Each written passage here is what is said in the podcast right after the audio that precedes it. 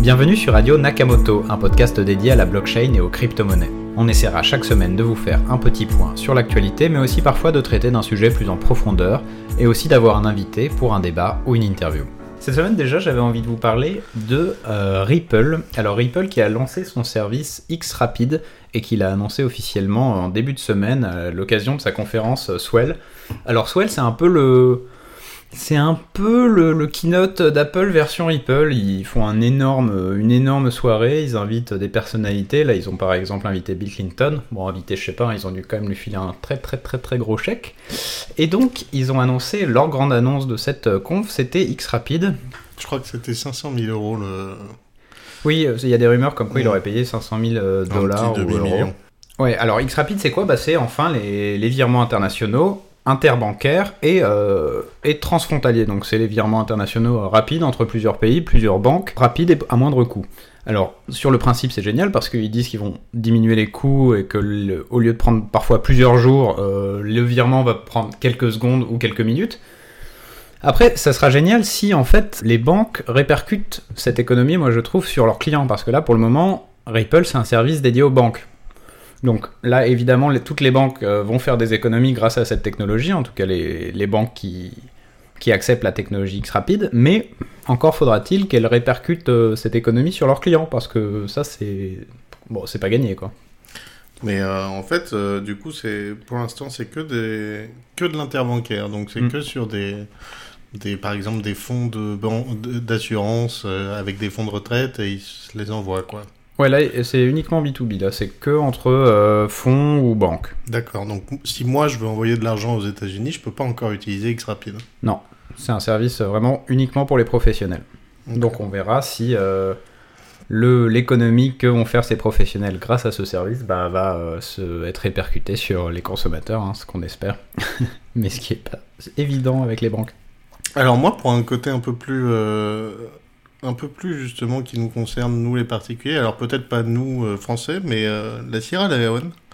Euh, en fait, la Sierra Leone a décidé que, grosso modo, les 6 millions d'habitants que contiennent la Sierra Leone, il y en a 80% qui n'ont pas de compte en banque.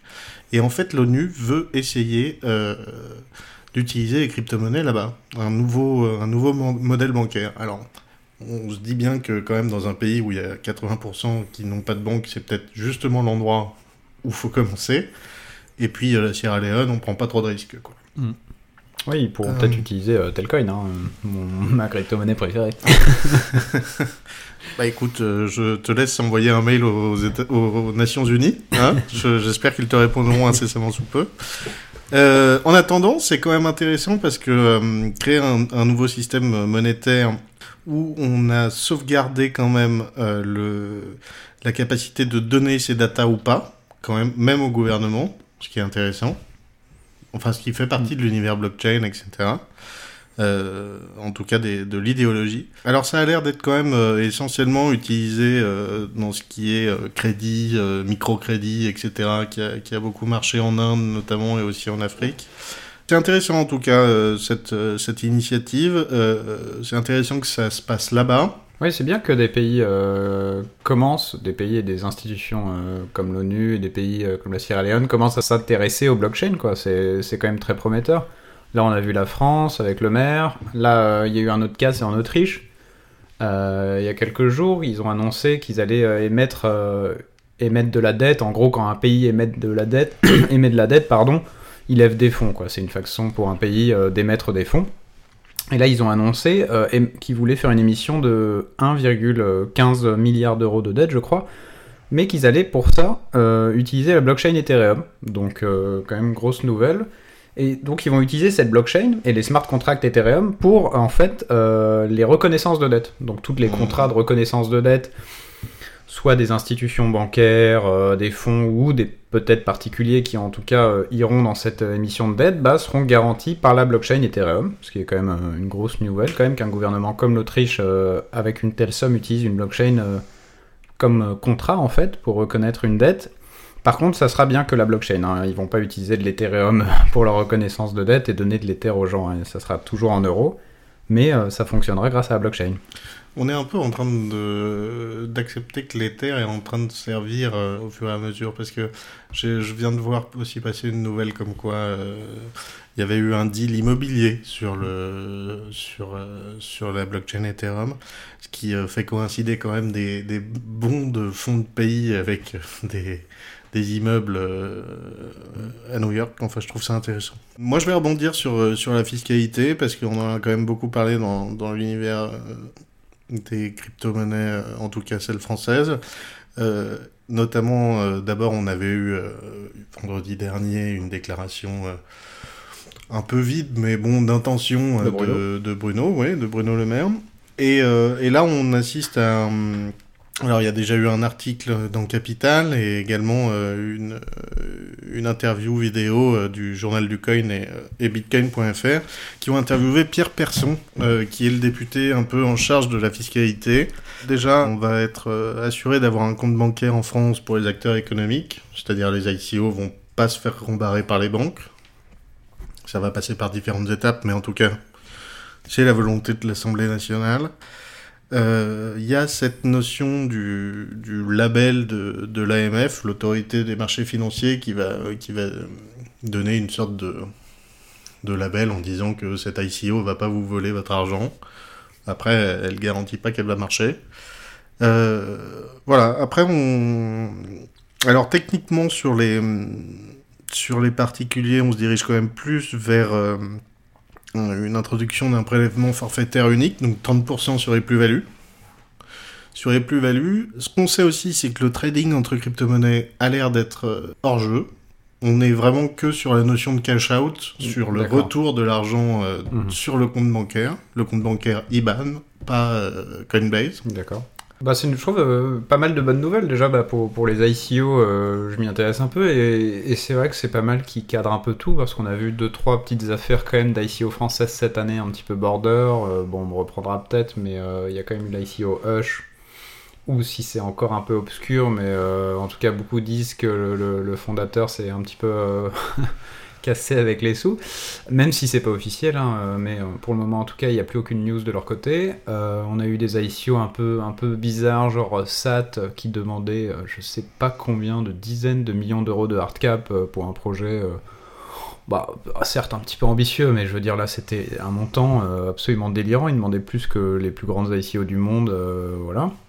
Donc je trouve que c'est pas mal quand même pour les investisseurs que les ICO soient quand même cadrés en France, vu, vu certaines ICO en 2018 qui ont quand même fait perdre beaucoup beaucoup d'argent à certaines personnes, je pense que c'est une bonne chose. Quoi.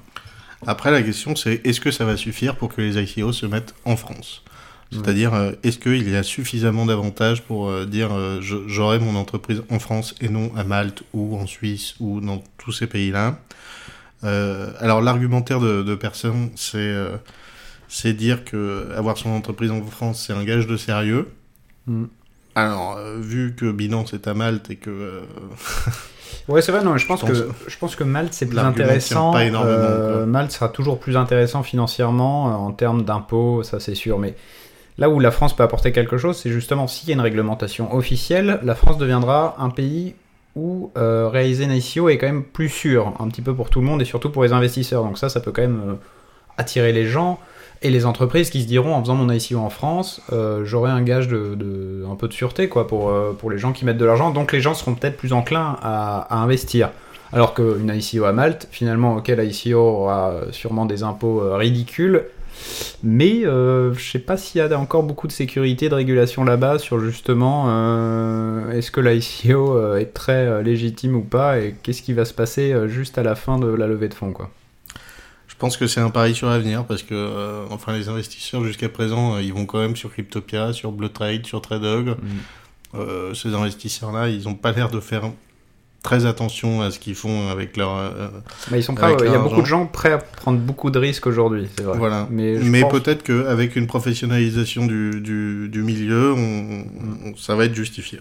Bah, justement, en parlant de risques et en parlant de, de dangers d'ICO et d'autres, c'est intéressant parce que cette semaine, euh, Gemini, donc euh, ben, on a pas mal entendu parler de Gemini ces dernières semaines, hein. c'est l'échange euh, des frères Winklevoss qui ont aussi leur stablecoin qui va avec. Et donc cette semaine là, en tout cas ces jours-ci, ils viennent d'annoncer quand même qu'ils avaient obtenu d'assureurs américains.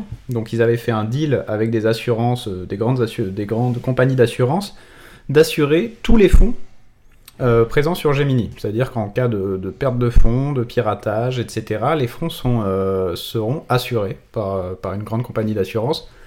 Alors moi je trouve ça quand même pas mal, quoi. C'est quand même une grosse avancée. Quand on a entendu ces piratages, ces pertes de fonds dans des exchanges, c'est quand même, moi je trouve que c'est intéressant et ça pourrait attirer pas mal de gens qui se disent bon bah je vais je vais aller mettre mes, mes fonds sur Gemini, euh, je suis assuré quoi. Ouais ouais après euh, après c'est pas le seul hein, quand même moi j'ai vu euh, beaucoup de beaucoup de stablecoins sortir il y a le TUSD qui je crois est backé quand même par Goldman Sachs. Bah, là, hein. là, je parle pas du stable hein, je parle vraiment de l'échange. C'est-à-dire que le, je parle de le, là l'échange qui a qui a obtenu cette garantie, cette assurance. C'est-à-dire que même si, si tu mets des BTC, de l'Ethereum ou ce que tu veux sur cet échange, s'il y a le moindre problème, le moindre hacking, tes coins, tout ton portefeuille, ton, ton wallet sera assuré. Donc tu récupéreras euh, l'intégralité de ces fonds. C'est pas mal parce que quand on a vu tous ces échanges piratés, etc., euh, cette année et en fin 2017, euh, ça pourrait quand même pousser les gens à aller mettre leur, leur crypto là-bas, quoi. Écoute, l'un des concurrents majeurs quand même de Gemini, ça, reste Coinbase. Moi, je veux, je vais, je vais te parler de l'IPO de, de Coinbase, enfin en tout cas de l'IPO de la prétendue levée de fonds qui reste encore euh, de l'ordre des rumeurs, mais euh, il y a une association avec Tiger Global Management qui, euh, qui a financé notamment déjà LinkedIn, Facebook, enfin Spotify, quand même des gros poissons du, de l'économie américaine. Et, et, là, ils sont sensiblement en train d'acheter à hauteur de 500 millions de parts chez Coinbase. alors 500 millions de parts ce qui, euh, ce qui établit euh, Coinbase à, à, 8 milliards, à 8 milliards de dollars, oui. Alors, aussi, quand même pour rappel, euh, l'été dernier, donc juste avant le bull, juste avant l'explosion de la bulle, Coinbase était évalué à 1,5 milliard, ce qui fait qu'on a quand même un x5, gentiment. Ça pose quand même la question des acteurs européens qui sont, qui sont moins user-friendly, quoi déjà ils sont ils sont moins présents que Coinbase euh, que euh, tu parlais de Gemini euh, on peut aussi parler de, de, Binance en Europe il manque d'un acteur clé quand même je trouve que Kraken il existe mais il est quand même pas très user friendly enfin il reste encore assez obscur hein. surtout que ça va pas aller en s'améliorant malheureusement parce que euh, d'ici la fin de l'année justement je pense que Gemini euh, plus les semaines vont passer plus il va prendre une place euh, absolument majeure vu tout ce qu'il veut apporter. Et il y a Bact à la fin de l'année. Alors Bact pour moi c'est énorme quoi. C'est un peu la news de l'année c'est un échange ça va ça peut faire repartir ça peut sonner le glas de la période bear et faire repartir tout le marché hein. c'est quand même un, un, très gros truc on en parlera plus dans les semaines à venir.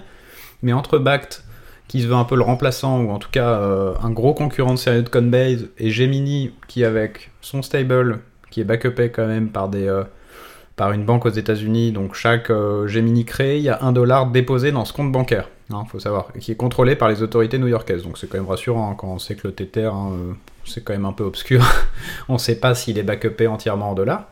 Donc entre leur stablecoin, qui est backupé qui est contrôlé par l'autorité des marchés financiers, qui est en tout cas une autorité financière euh, new-yorkaise et Bact qui, qui, va apporter tout ce qu'il va apporter, ben, euh, je pense qu'ils euh, vont concurrencer beaucoup d'échanges existants et qu'il va avoir clairement une suprématie des États-Unis en termes d'échanges de crypto-monnaies. Alors quand même, ce qu'il faut quand même se rendre compte, c'est que la majorité des, des, échanges internationaux dans les, dans les cryptos viennent d'Asie.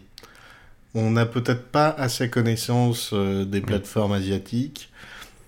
De toute façon, je pense qu'on va se séparer on va séparer quand même euh, ce, marché entre l'Asie. Euh, oui, oui, clairement, les, États-Unis vont peut-être prendre le pas sur l'Europe, mais l'Asie, ils ont toujours leur propre échange et qui sont en volume en plus euh, clairement devant souvent tout le reste. Et il va falloir attendre le moment où, où, la Chine va réautoriser les ICO, va réautoriser le, le trading. Mais euh, je, je, me suis pas vraiment intéressé à ces marchés chinois, mais il faut voir justement ce qu'ils apportent en termes de sécurité, parce que quand on voit ce que va apporter Bact et ce qu'apporte déjà aujourd'hui Gemini, c'est en tout cas moi je trouve ça prometteur et ça me donne envie justement de, d'aller euh, rapidement sur ces échanges quoi. Parce que je pense que si tu as un problème sur Binance euh, t'es euh, t'es assuré. Je, bon, veux pas m'avancer mais je pense que si Binance se fait un peu hacker quelques fonds demain ils vont vu la puissance qu'ils ont et et la réputation qu'ils ont, je pense qu'ils rembourseront les gens, mais c'est pas gravé dans la roche, quoi. Alors que Gemini vient de le, le graver dans la roche et que c'est acté, que c'est officiel, donc c'est quand même, euh, c'est quand même rassurant, quoi. Ah bah, on se dirige, euh, apparemment, on se dirige vers une acceptation, une sécurisation et une acceptation des gouvernements, euh, même des, euh, des entreprises avec Google et Facebook qui rajoutent les pubs. Mm. Ce qui est drôle, c'est que fin 2017, en plein, en plein boule, tout le monde euh, hurlait sur Telegram, hein, la messagerie euh, russe et autres, euh, sur Twitter. Euh, ah, enfin, les crypto-monnaies, la blockchain, c'est la fin des gouvernements, la fin des banques, on devient indépendant, on va détruire tous ces acteurs et les remplacer. Et là, en bire, il y a un peu tout le monde qui appelle ces gouvernements, ces institutions à l'aide. Tout le monde commence à dire Ah, allez, euh, tout le monde s'extasie sur Twitter ou Telegram dès qu'il y a une news officielle, dès qu'un gouvernement prend euh, est en faveur des cryptos, dès qu'on a une autorité de marché euh, en faveur des cryptos. Donc c'est marrant comme cette psychologie de marché de voir tout le monde. Et j'ai été un peu comme ça, hein, je pense qu'on l'a tous un peu été, hein, malgré nous, un peu. euh, quand tout va bien, on, est ravi d'être euh, euh, indépendant et de plus avoir ces gouvernements et ces autorités de marché qui, qui, régulent un peu tout ça. Mais là, dans le beer, après 10 mois de beer, on, les appelle un peu à l'aide, quoi. C'est vrai. Après, moi, je pense qu'il il, il reste un vrai problème pour les États de savoir comment gérer ça. Euh, comment on va gérer le fait de pouvoir payer en crypto-monnaie? Comment on va pouvoir gérer le fait de taxer euh, des, sommes ou enfin des, euh, capitaux qui sont parfois secrets? Par exemple, je pense à Monero. Comment, comment ils vont faire? C'est une, une vraie question, c'est une vraie problématique, et c'est, à mon avis, la problématique la plus intéressante de ces dix prochaines années pour la fiscalité de l'État. Et ben, c'était une belle phrase hein, pour euh, clôturer euh, cette, euh, cette semaine. hein. Je, pense que, je pense que Tom va aller se regarder dans la glace là parce que je pense qu'il se kiffe un peu intérieurement. bah écoutez, merci à tous de nous avoir écoutés pour ce premier podcast qui était un peu euh, hésitant parce que voilà, on, on commence. hein. Et, euh, et on se retrouve euh, la semaine prochaine pour le prochain numéro. Merci à tous.